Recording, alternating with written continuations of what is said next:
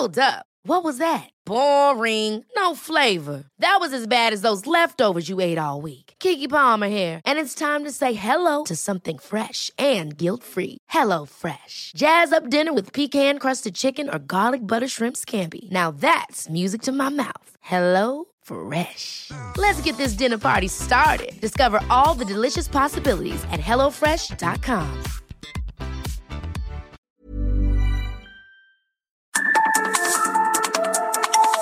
De norte a sur, las coordenadas de la información. Con Alejandro Cacho.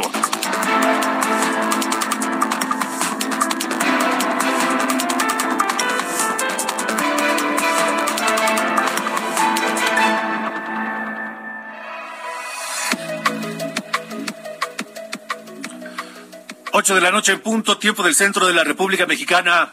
Muy buenas noches, me da un enorme gusto saludarle en este jueves, jueves 16 de, de junio de 2022. Yo soy Alejandro Cacho y le agradezco que me permita acompañarle la próxima hora, donde quiera que se encuentre, sintonizando la cadena nacional de Heraldo Radio. Ojalá ya esté descansando en casa y si no, va camino a ella. Qué bueno, que llegue bien. Hay que manejar con precaución. Hay, eh, hay nubes, hay amenaza de lluvia, hay piso mojado en algunos sitios, pero eh, ojalá ya vaya con toda calma. No hay prisa, no hay por qué correr. Y si ya está en casa, ojalá esté relajado ya, relajada, y me acompañe la próxima hora porque tenemos muchas cosas importantes en esta noche aquí en De Norte a Sur, donde hablaremos de la creación de un órgano de élite de la Guardia Nacional, que es una nota que salió publicada hoy en la edición impresa de El Heraldo de México. Será un órgano de élite de la Guardia Nacional para enfrentar al crimen organizado, al narcotráfico particularmente.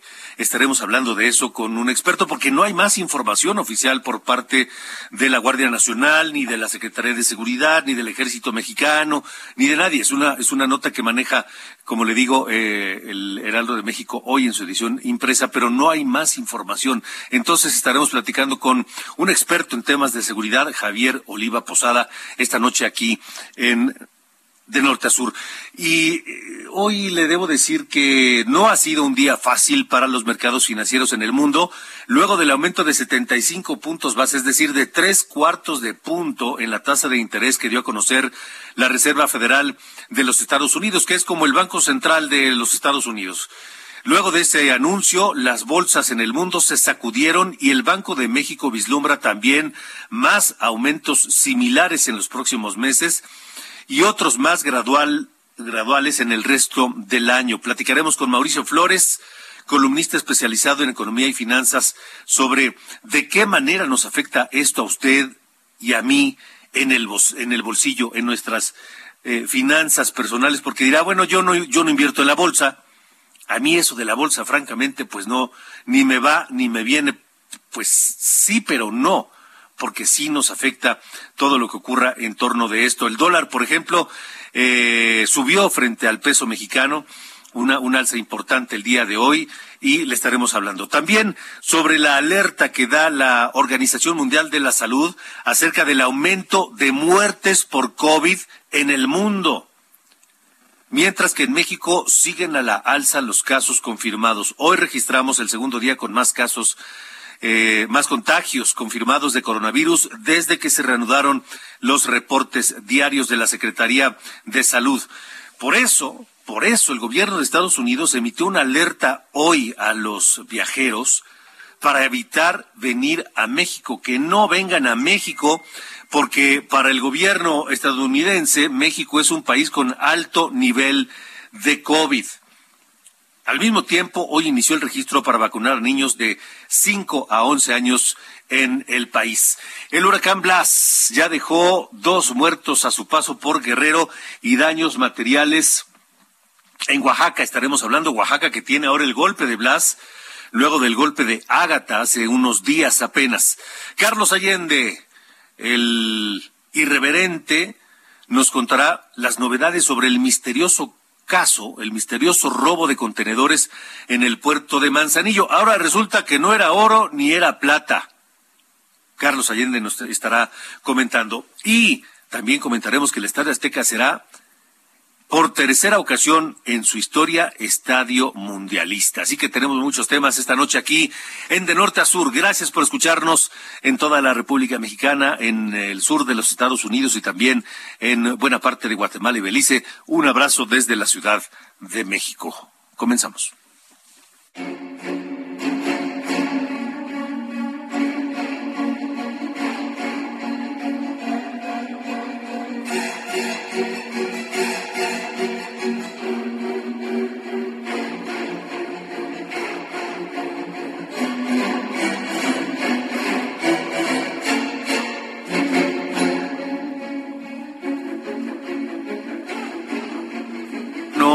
Buenas noches.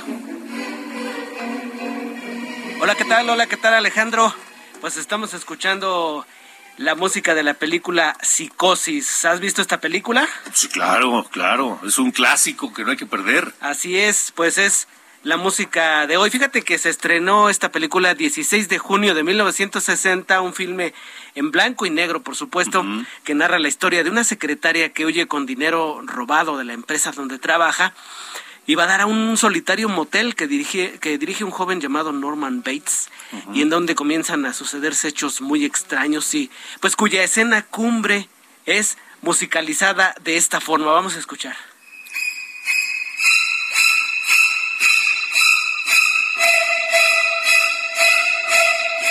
Psicosis o Psycho, como es su título original en inglés, es una película de terror, pero más, más que nada de suspenso que está dirigida por Alfred Hitchcock protagonizada por Anthony Perkins, Vera Miles, John Gavin, Martin Balsam y Janet Leigh, un guion de Joseph Stefano y que se basa en la novela homónima de 1959 escrita por Robert Bloch, que a su vez fue inspirada por los crímenes que cometió Ed Gain, un asesino en serie de Wisconsin.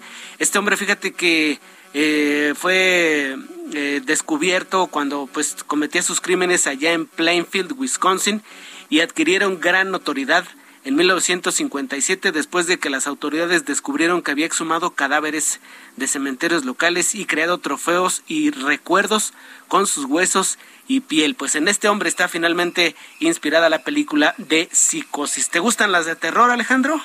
Sí, como no, claro, claro, claro. ¿Cuál es tu favorita? Así que te acuerdes ahora. Este, Psicosis es una de ellas, la otra es El Resplandor, la otra es eh, El Exorcista, por supuesto. Oye, ¿ya viste El Conjuro? No la he visto. Ah, esa es una gran película. ¿eh? Es una historia que se desarrolla allá en una granja de Rhode Island en 1971. Es una pareja que llega con sus cinco hijas.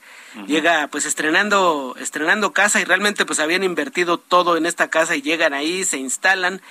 Pero mm, después de un par de días comienzan a pasar hechos extraños y desesperado, desesperados contactan a dos especialistas en fenómenos paranormales, Ed y Lorraine Warren, quienes, por cierto, sí existieron, ¿eh? ahí está su historia por si la quiere buscar.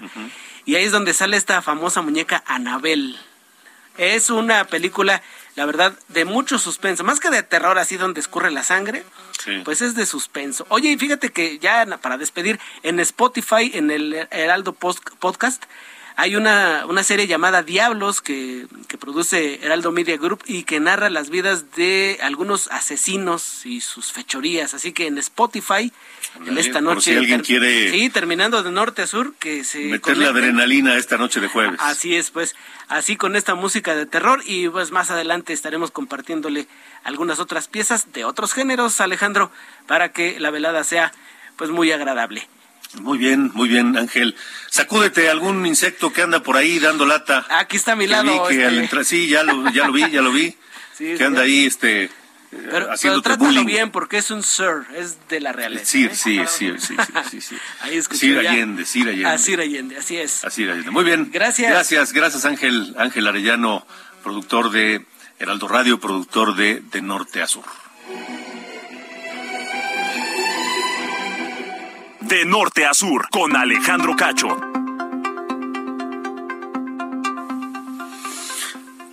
Bueno, pues le comentaba que el aumento en las tasas de interés base de la Reserva Federal de los Estados Unidos, pues este provocó un desplome en las bolsas del mundo, provocó una caída fuerte de algunas eh, acciones, Microsoft, Amazon, Apple bajaron fuerte en, eh, en Wall Street, el, eh, el Standard Poor's cayó fuerte, pero las bolsas europeas también lo, lo resintieron el día de hoy. El, el IBEX perdió más de un punto, la Bolsa de Madrid 1.29, el Eurostox casi tres puntos, el DAX 3.3, el Standard Poor's 3.25, Dow Jones 2.42. En fin, la Bolsa Mexicana y el peso no se escaparon de los de esta corriente bajista que todo parece indicar que eh, es el preludio de una recesión mundial. O luego de la pandemia de coronavirus que nos sigue trayendo problemas. Esta noche me da gusto saludar a Mauricio Flores, un eh, columnista respetado, muy leído, especializado en temas de economía y finanzas, para que nos ayude a entender, Mauricio, en qué nos eh, debe importar esta situación, porque habrá quien diga, ¿y a mí qué? Yo no invierto en la bolsa, no me importa, pero sí nos afecta. Mauricio, ¿cómo estás? Buenas noches, gracias por estar aquí. Muy buenas noches, Alejandro, y pues siguiendo un poquito la línea de estas recomendaciones de películas de terror, yo pasaría a las de aventura, o sea, pasaría de esta película de Anabel, eh, pasaría a la del golpe con música de pianola. eh, recordemos, es otro clásico, recordemos que a Río Revuelto y hay pescados a los que nos pescan y nos llevan pues entre las redes de una especulación de gran tamaño. Y como dices, Alejandro, pues sí, quizás uno no esté pues eh, invertido en bolsa, sin embargo, si tienes una Afore es probable o algún fondo de pensión es probable que parte de ese patrimonio que estás formando con el esfuerzo, con los años de trabajo, esté invertido precisamente está invertido en acciones de estas que están cayendo no solamente a nivel eh, global, sino locales, o con tasas de interés que algunos, eh, pues de manera, yo diría, inocente, dicen, ay, qué bueno que subieron las tasas de interés porque me van a pagar más. Está hay un mecanismo que se llama tasa de descuento que genera minusvalías por las deudas que ya están dentro de tu fondo de inversión y que yo diría, sobre todo pensando en la población que está envejeciendo en nuestro país y también en el mundo, pues van a tener esas minusvalías y este van a ver reducir sus precisamente sus saldos en sus fondos de inversión.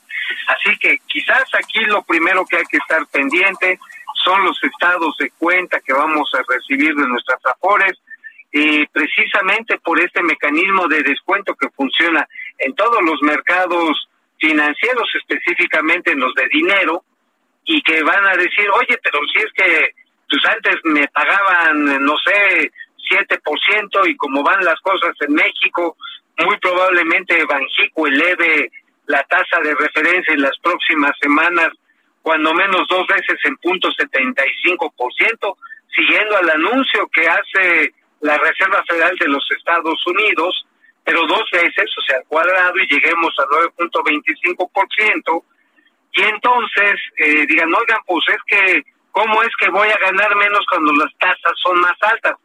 Pues sí, señor, pero resulta, señora, resulta que esa es la deuda que compramos en cierto momento, pero las nuevas, y ahora con las minusvalías, con la tasa de descuento, pues usted va a ganar menos. O sea, yo ahí te pondría el primer punto en el que debemos estar este, muy pendientes y algo que pues sí suena esta música este, de cuchillos, esta música de Hickok, eh, precisamente el que nos crispa, pues es la palabra recesión.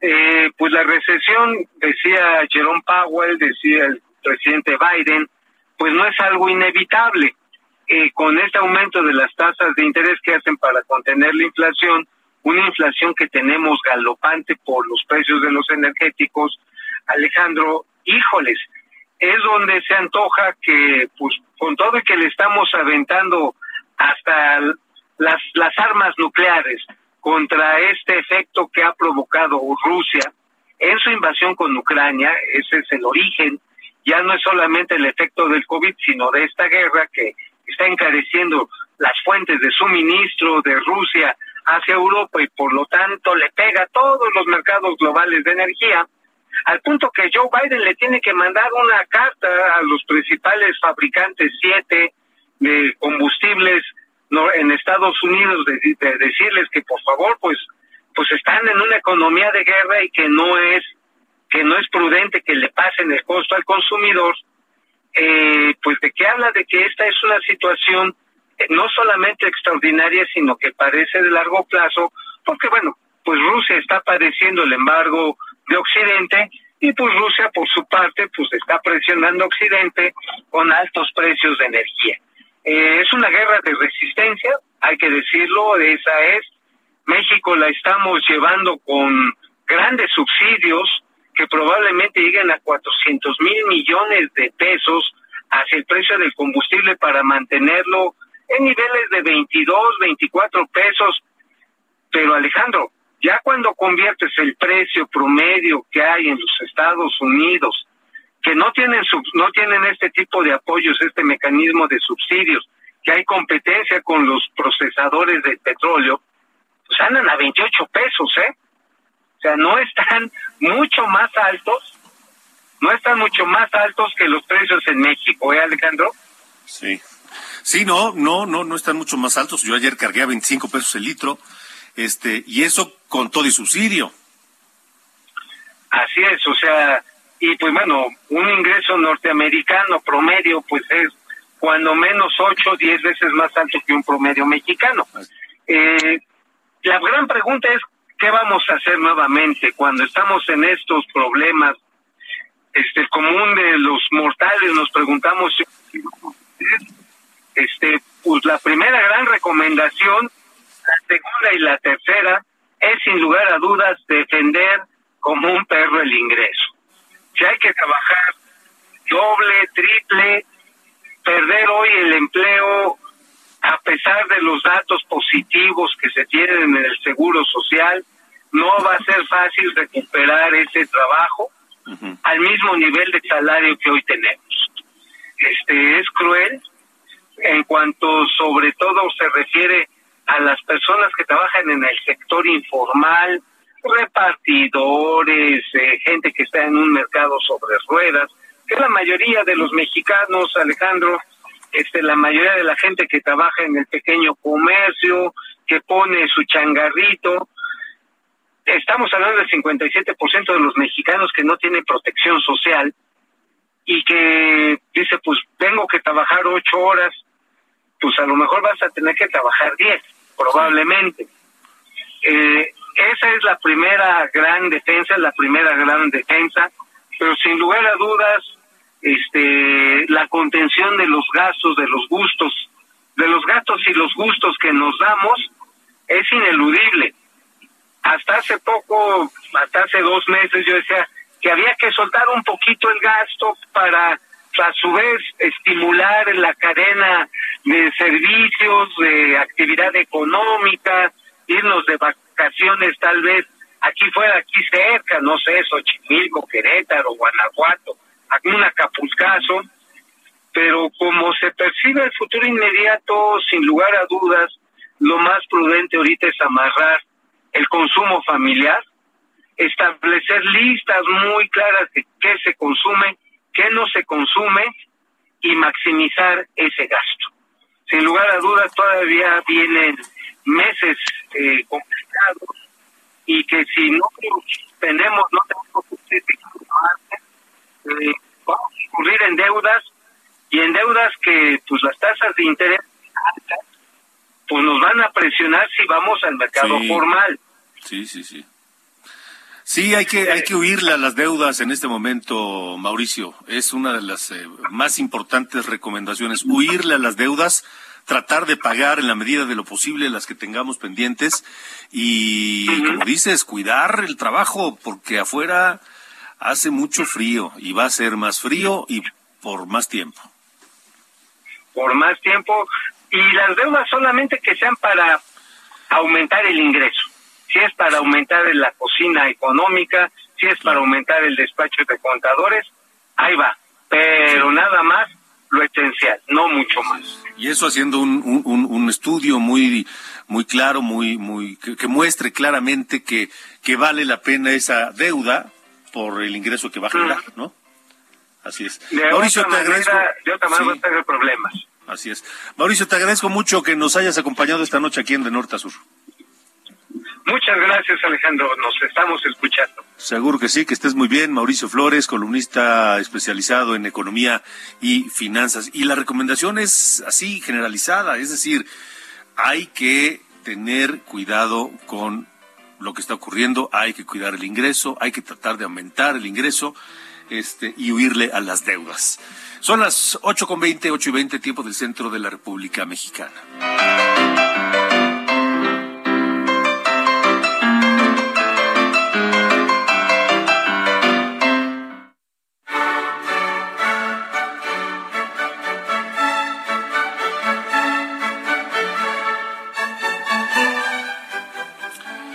Sí, sí, es momento de escuchar al mozalbete irreverente, pero inteligente, de Carlos Allende.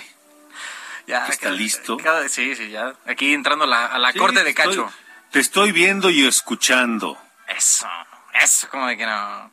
No, siempre un placer aquí tener, aquí estar, este, licenciado. Dígame que no era oro ni era plata, entonces ¿qué fue lo de los contenedores? Pues ya medio sabemos cómo estuvo la cosa.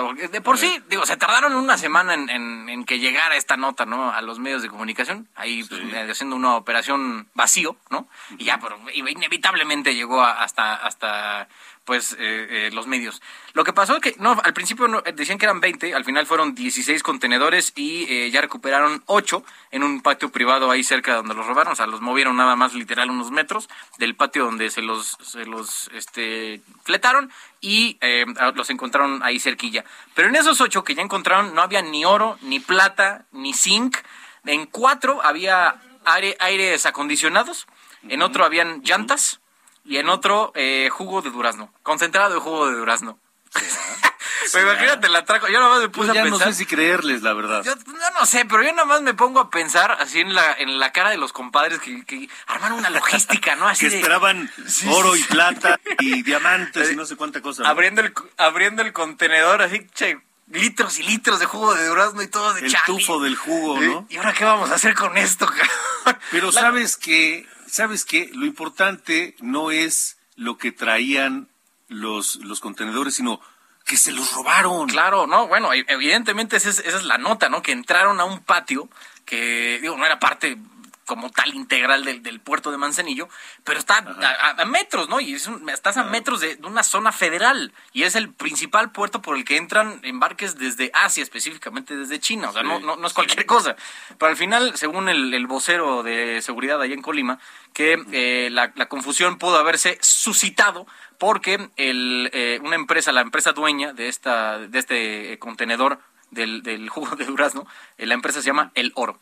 Entonces, a lo mejor por ahí estaba la, ah, confusión. No, pero aquí lo que yo digo es de. Nadie piensa así, güey. O sea, estás diciendo como. Mira, fíjate, la empresa se llama El Oro. ¿Qué más van a hacer? Ni modo que se pongan a fabricar jugo de durazno. Jugo de durazno, ¿verdad? Sí, con el nombre de El Oro. ni modo que fuera jugo de durazno, sí, tienes razón. Pero ¿sabes que El hecho es que se lo robaron. Eso es lo increíble y eso es lo que no debió haber ocurrido. No importa si era jugo de durazno, era oro o eran cacahuates. No importa. Ahora, eh de, de cualquier manera, a ver, ¿tú crees, tú crees que los ladrones estos que se llevaron los contenedores han de ser tan brutos como para hacer todo ese despliegue y la logística y las armas y todo eso y no se fijaron qué es lo que se iban a robar. Pues es que luego dependerá qué, qué nivel de información tenían antes de hacer todo el atraco.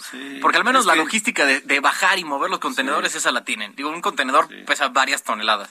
Entonces, para saberlo, este, está canijo. El tema, el punto fino es saber qué, qué tanto sabían ellos, ¿no? Pues es que mira, es que depende qué pensaron. Pero bueno, creo que es momento de irnos una pausa, Sir. Sí, señor, ¿cómo de que no? Por supuesto.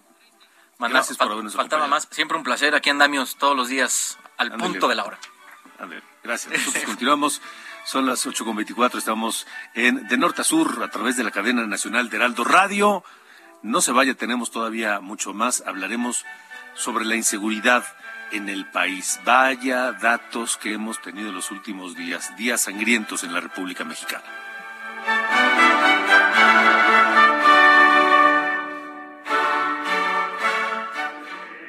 De norte a sur, con Alejandro Cacho.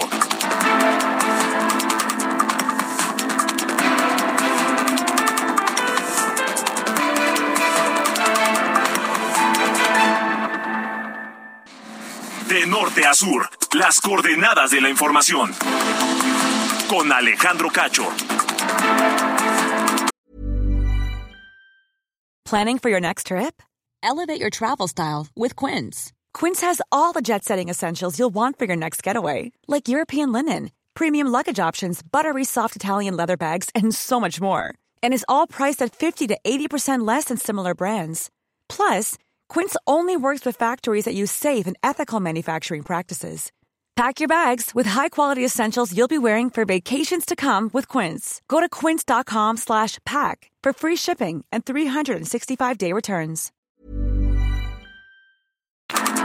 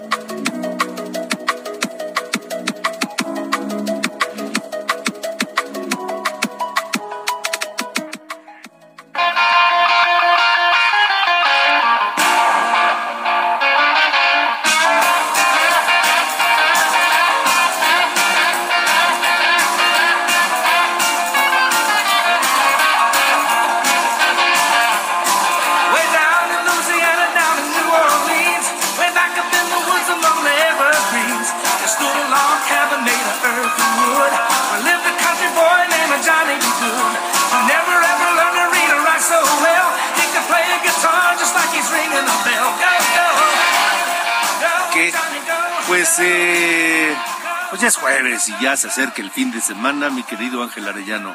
Así es, así es Alejandro, pues estamos escuchando esta pieza Johnny B. Good y es de la versión de la película Volver al Futuro porque quiero darles una información, una cinta VHS de Volver al Futuro sellada, es decir, pues sin abrir, fue vendida por 75 mil dólares en una subasta en los Estados Unidos. Ándale. El clásico cada vez más demuestra su poderoso mundo de seguidores, dice esta nota que estamos consignando. Se pensó que el evento organizado por Heritage Auctions con sede en Texas era el primero de su tipo y vio 260 VHS selladas en la subasta. La mayoría de las que estaban a la venta eran copias de la primera edición de películas de 1970 y 1980, pero destaca la cinta Volver al Futuro que generó este precio récord. Son 75 mil dólares por esta película. La verdad es otra de las favoritas, Alejandro. ¿Qué opinas? Sin duda, sin duda, sin duda. Además va muy bien para esta noche de, de jueves, ¿no? Así cuando, cuando, cuando Marty McFly se sube a interpretar Ándale. esta canción, dice, es una de las viejitas, dice, bueno, una de las viejitas de donde yo vengo, ¿no? Y se empieza a destrampar con Johnny B. Good. Así Sí, que, gran, gran momento de la película. así es, pues así continuamos en esta noche de norte a sur. Adelante, de Alejandro. acuerdo. Gracias, gracias, Ángel Arellano. Súbanle tantito, digo, si se rompen las bocinas, pues yo las pago.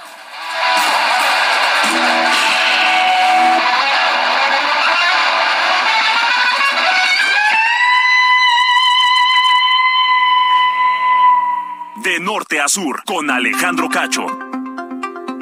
Bueno, pues para ir con otros temas que no nos agradan, pero pues son inevitables, la Organización Mundial de la Salud informa la muerte, escuche bien, de 8.700 personas por COVID en la última semana en todo el planeta. Eso solo hace más que, no, hace otra cosa más que reforzar nuestra necesidad de cuidarnos. Ya sabemos lo que tenemos que hacer ya sabemos cómo evitar los contagios. Hagámoslo, porque esto no se ha terminado y va a tardar todavía.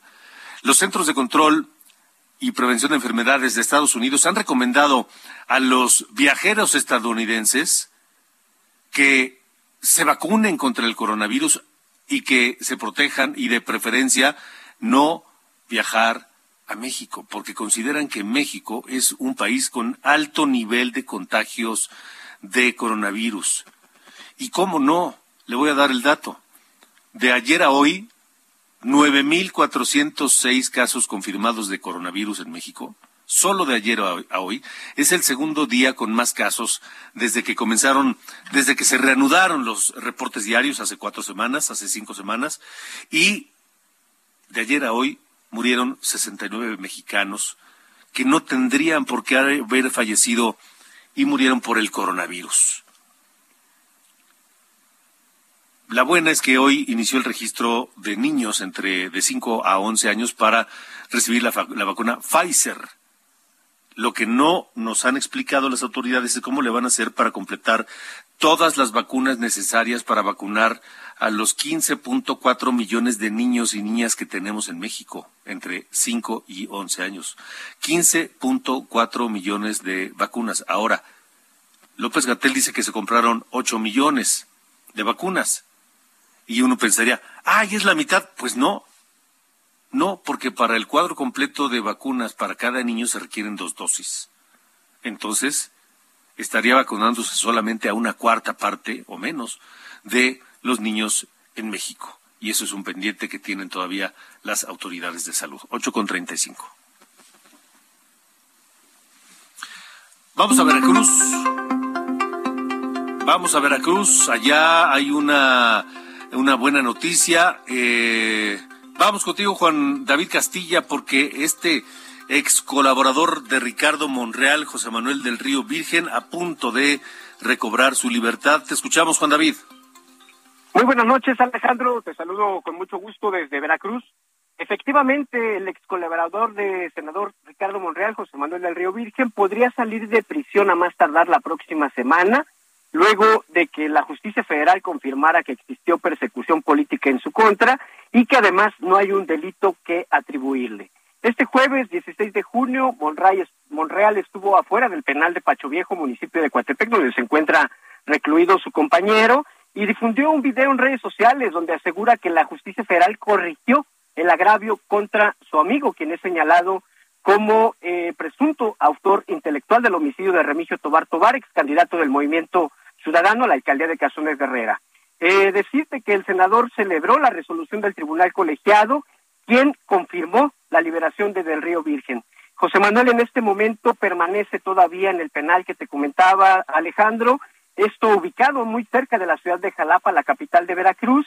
Recordar que eh, él fue detenido el pasado 22 de diciembre sobre la carretera Cosamaloapan-Tuxtepec, en la zona sur de la entidad veracruzana, casi en los límites con el estado de Oaxaca. Y ese mismo día, Alejandro, en una audiencia inicial, el juez de control dictó un año de prisión preventiva y este jueves cumplió 177 días en dicho reclusorio. Platicamos también, Alejandro, con Oscar del Río, él es hijo de José Manuel y nos indicaba que su padre, está confirmado que su padre podría ser liberado a más tardar la próxima semana, entre el día martes o miércoles, y también consideró que estos hechos constatan que su padre es un preso político en el estado de Veracruz y que no participó en este crimen de Remigio Tobar, quien fue asesinado a balazos dos días antes de las elecciones del 6 de junio de 2021. Menciona que es un procedimiento tardado, Alejandro, toda vez que sí ya está la resolución de la autoridad judicial federal, sin embargo tiene que ser notificado el juez de control que lo vinculó a proceso, que es Francisco Reyes Contreras, quien deberá eh, convocarlo a una nueva audiencia y allí eh, dictar la no vinculación a proceso para posteriormente él quede en libertad. Como te decía, se calcula que sea entre el martes y el miércoles que pueda ya salir en libertad José Manuel del Río Virgen Alejandro. O sea, Juan David eh, va a salir en libertad, eso ya es inevitable, pero ¿y qué? Es, usted disculpe, nos equivocamos y le robamos ciento setenta y tantos días de su libertad, así, así de fácil. Ese es el tema, Alejandro. Justamente eh, platicábamos que no hay una postura todavía del gobernador Cuitlavo García Jiménez, ni de la Fiscalía General del Estado. Lo que entendemos es que eh, José Manuel, al salir de prisión, deberá proceder legalmente porque es un hecho. Debe existir una reparación de un daño después de este acontecimiento, Alejandro. Bueno, Juan David, pues estaremos muy atentos y hay que estar pendientes también de las primeras declaraciones de, de, este señor para, pues para ver qué opina, ¿no? De lo que le hicieron allá en, la, en el gobierno de Veracruz. Muchas gracias, Juan David. Excelente noche, Alejandro. Hasta luego, buena noche. Ocho con treinta y nueve. De norte a sur, con Alejandro Cacho. Vamos ahora hasta Heraldo Radio Jalisco. Mi compañera Mafalda Guario, vayan las afectaciones por las lluvias, que esto es cada año allá en Guadalajara y en su zona metropolitana, ¿no, Mafalda? Buena noche. Hola, ¿qué tal Alejandro? Muy buenas noches. Un saludo para ti y todas las personas que nos están escuchando en esta noche. Efectivamente, cada año hay consecuencias a raíz de las lluvias, de las fuertes tormentas que se registran en el área metropolitana de Guadalajara, pero en esta ocasión hay colectivos que este día denunciaron a las autoridades del Ayuntamiento de Guadalajara, pues han reanudado una obra una obra que se trata de un vaso regulador en el Parque San Rafael. Esta obra había permanecido durante seis, cinco años aproximadamente parada debido a una suspensión que les fue concedida a los vecinos, porque ellos dicen que esta obra, por el contrario de beneficiarles, va a generar más inundaciones en la zona y va a provocar que los vecinos resulten afectados. Ellos lamentan que no han mostrado las autoridades los estudios de impacto ambiental, no hay un estudio tampoco de afectación potencial a viviendas en la zona de Mariano Azuela y ellos dicen que tampoco les han mostrado el seguro para atender siniestros en caso de, eh, de que haya afectaciones por estas obras. Los vecinos se dieron cuenta que las obras se reanudaron esta mañana y se dieron cuenta también que una jueza otorgó este permiso a las autoridades municipales, que dicho sea de paso, es un proyecto que inició en la administración municipal del ahora gobernador Enrique Alfaro Ramírez cuando él fue presidente municipal de Guadalajara. Hace unos minutos, Alejandro, los vecinos han denunciado en redes sociales que están siendo víctimas de eh, agresiones por parte de la policía estatal porque ellos están manifestando en la zona donde pretenden realizar este colector y esto ha provocado que la policía acuda para, ellos dicen, reprimir estas manifestaciones. Van a provocar afectaciones no solamente a las casas, va a haber inundaciones, lo que pronostican respaldados por especialistas académicos de la Universidad de Guadalajara y al mismo tiempo van a afectar el hábitat, una comunidad de loros muy peculiares que habitan en esta zona del Parque San Rafael es, entre otras cosas, las denuncias que ellos han hecho esta mañana. Veremos si las autoridades responden a esta denuncia también de agresión por parte de la policía a raíz de las manifestaciones. De acuerdo, muy bien. Pues, eh, Mafalda, estaremos atentos. Un saludo grande, un abrazo a toda la gente que nos escucha a través de Heraldo Radio, allá en Guadalajara y en su zona metropolitana. Un abrazo desde acá, desde la Ciudad de México. Gracias, Mafalda. Gracias, Alejandro. Muy buenas noches. Un abrazo igualmente. Igualmente, gracias. Ocho con cuarenta y dos, tiempo del centro de la República Mexicana. Estamos en de norte a sur. Tengo información de última hora. Esta noche se reporta otro tiroteo en los Estados Unidos, de acuerdo a un eh, despacho que eh, está firmado hace apenas un par de minutos. Eh, se habla de varios heridos por un tiroteo dentro de una iglesia en Alabama, en Vestavia Hills, en Alabama. De acuerdo con la televisión de los Estados Unidos y algunas otras versiones periodísticas, el eh, tirador eh, ya habría sido detenido por la policía, pero dado que acaba de ocurrir este tiroteo, le repito, en eh, Vestavia Hills, en Alabama, no se sabe el número de víctimas, ni tampoco se fue, se sabe pues en qué condición se encuentran. De acuerdo a algunos eh, de los primeros testimonios, eh, el portavoz de la policía de Vestavia en, Alabama, Vestavia Hills, este hombre se llama Shane Ware, eh, dice que el departamento de policía no ha precisado todavía una cifra de personas lesionadas o de víctimas, pero que múltiples personas habrían sido baleadas. Es la primera información que se tiene. Ahora, está llegando otra más. Esta es una información que está en desarrollo en este momento y que le estamos eh, eh, transmitiendo conforme van cayendo los datos. Un reporte de la televisión eh, hispana allá en los Estados Unidos habla de una persona muerta y al menos dos heridas que dejó este tiroteo en una iglesia episcopal, la iglesia episcopal San Esteban allá en Vestavia Hills, Alabama. Hasta el momento hay un sospechoso en custodia, según la policía. Y esto habrá ocurrido hace, pues, eh, cosa de 15 minutos. Sin embargo, no se proporciona ningún detalle sobre la identidad de esa persona que está en custodia de la policía y que es señalado como el eh, tirador, el perpetrador de este atentado. Uno más, un tiroteo más que ha dejado aparentemente al menos una persona muerta allá en Vestavia Hills, en Alabama, en los Estados Unidos, en la zona sur de los Estados Unidos. En cuanto ocurra eh, o se, se, sepa de más información, por supuesto, se lo estaremos reportando aquí en De Norte a Sur. 8 con 44. De norte a sur, con Alejandro Cacho. Hablamos precisamente de, eh, pues de temas que tienen que ver con la violencia. Le doy algunos, algunos datos. En México hemos tenido un, una semana complicada en materia de seguridad. Eh, hemos tenido eh, solo hoy siete muertos en Chihuahua, Cuatro fueron en un restaurante Denis en, Ciudad Juárez, la ciudad más importante de Chihuahua, eh, y, tres más en el municipio de Carichí, en la zona de la Sierra Tarahumara.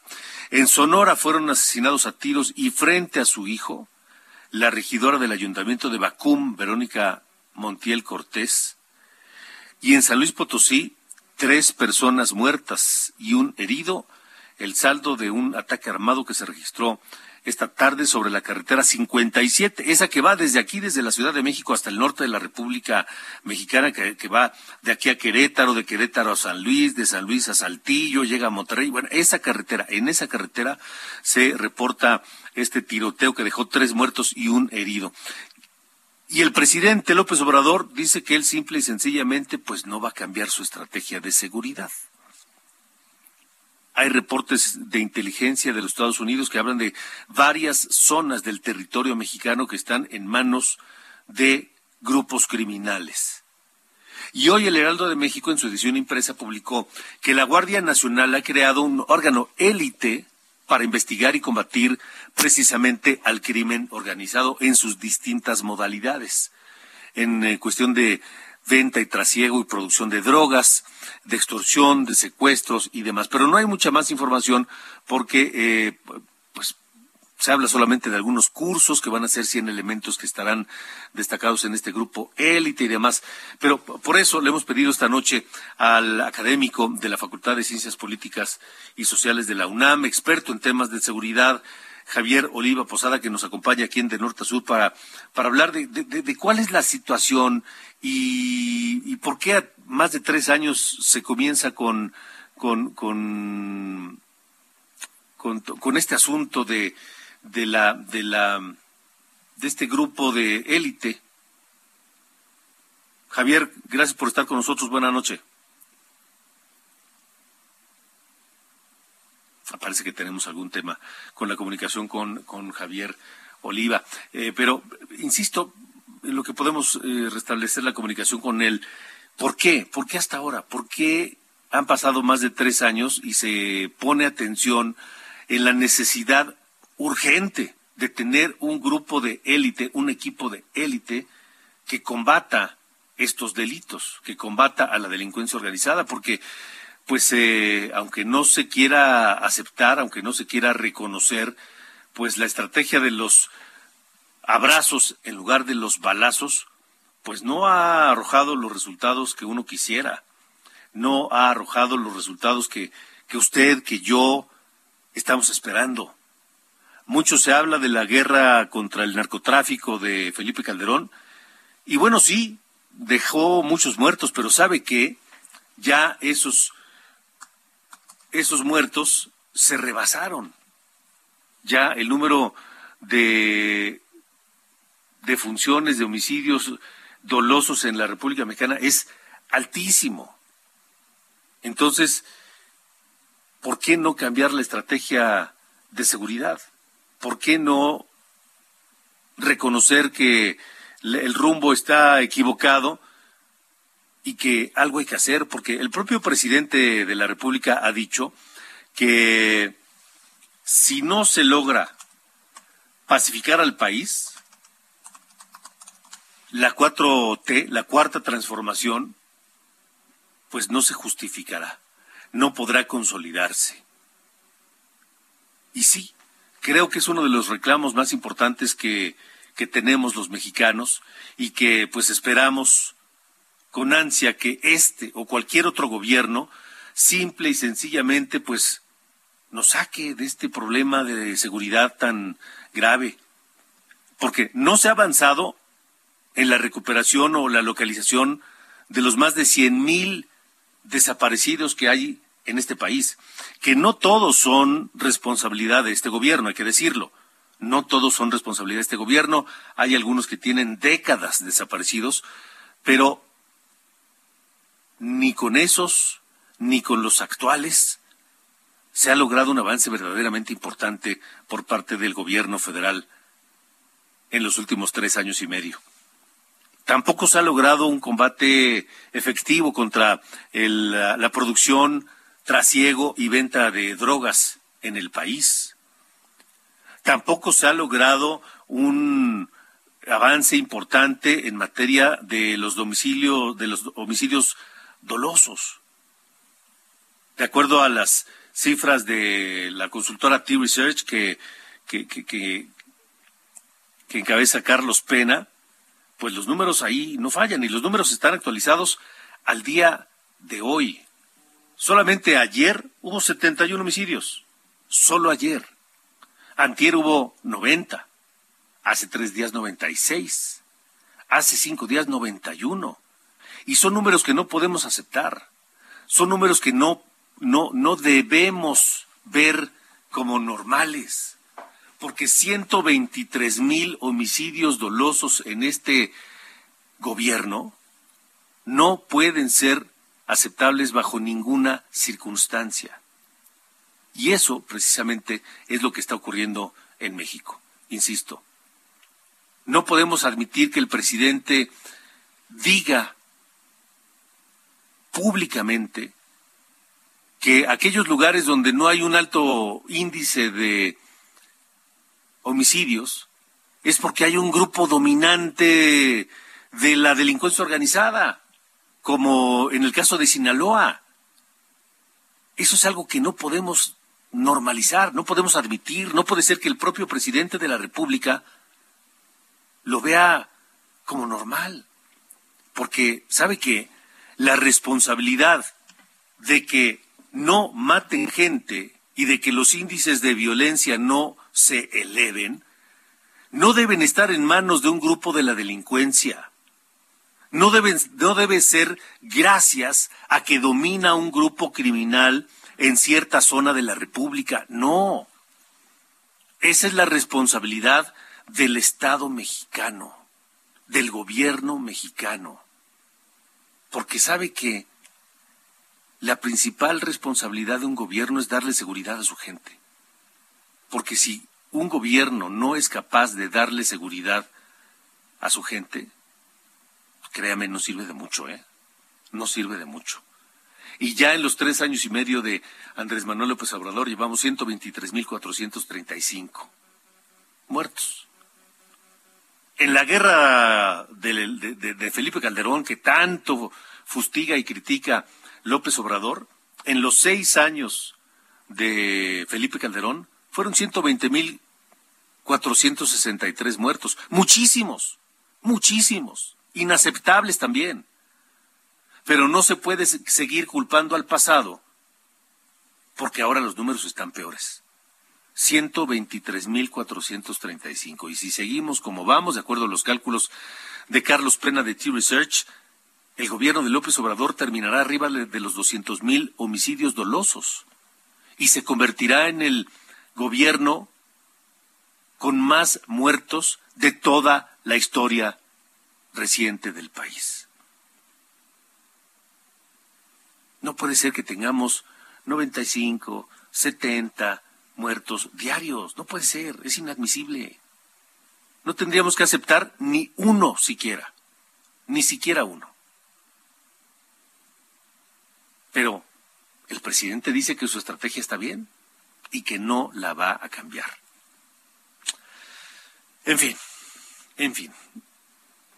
Vámonos, vámonos y esta noche nos queremos despedir con esta pieza magistral de un hombre inmortal, de José Pablo Moncayo, nacido en Guadalajara, Jalisco, el 29 de junio de 1912 y que murió el 16 de junio de 1958. Hace 64 años que falleció este gigante de la música mexicana y que compuso El Guapango, su obra más conocida para orquesta sinfónica y que es algo así como un himno para los mexicanos. Con esto nos despedimos. Gracias. Pásela bien y siga en Heraldo Radio.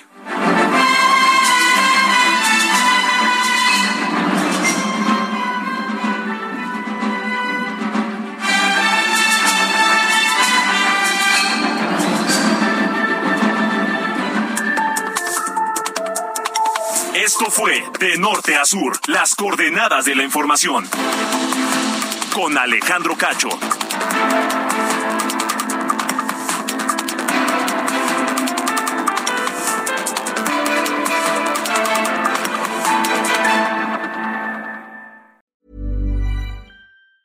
Ever catch yourself eating the same flavorless dinner three days in a row? Dreaming of something better? Well, HelloFresh is your guilt-free dream come true, baby. It's me, Kiki Palmer. Let's wake up those taste buds with hot, juicy pecan-crusted chicken or garlic butter shrimp scampi. Mm. Hello Fresh. Stop dreaming of all the delicious possibilities and dig in at HelloFresh.com. Let's get this dinner party started.